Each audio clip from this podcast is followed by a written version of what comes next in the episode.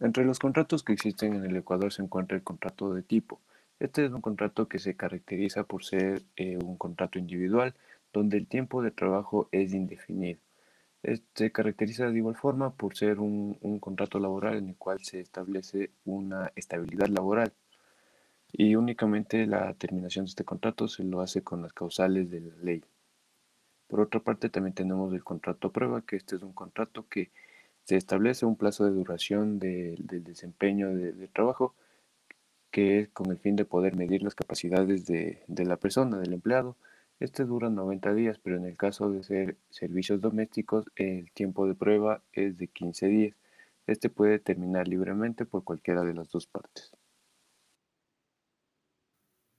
El contrato eventual es básicamente el reemplazo del personal ausente, ya sea este por vacaciones, enfermedad, maternidad. Dentro de esto no podrán ser incrementadas las horas de trabajo del empleador y su salario podrá ser incrementado un 35% del salario básico. Este tendrá una duración de 180 días máximos dentro del contrato. Por otra parte, tenemos el contrato ocasional. Este hace referencia a trabajos distintos de las actividades normales con las labores propias del desarrollo de la empresa o el contratante. Además, el sueldo podrá ser incrementado un 35% del salario básico habitual.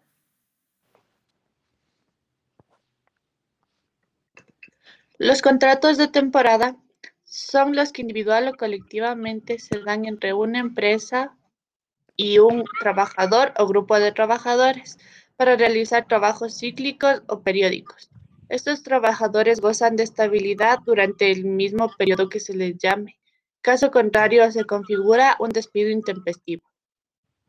La nueva ley de apoyo humanitario eh, establece el contrato especial emergente, que es otro tipo de trabajo en el que por tiempo definido se celebra la sostenibilidad de producción o también se celebra por fuentes de ingresos en situaciones emergentes o para nuevas líneas de negocio.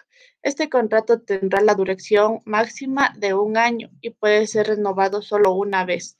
Caso contrario, se considerará indefinido y tendrá los mismos efectos legales.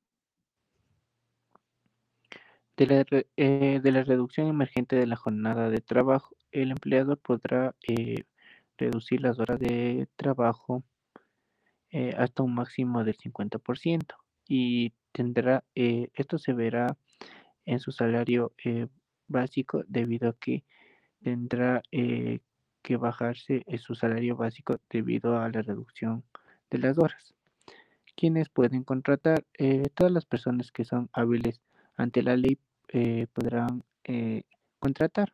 Muchas gracias.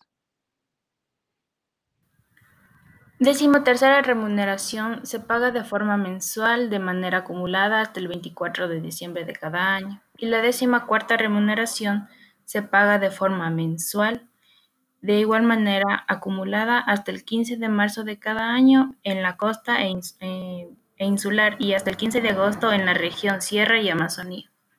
Gracias.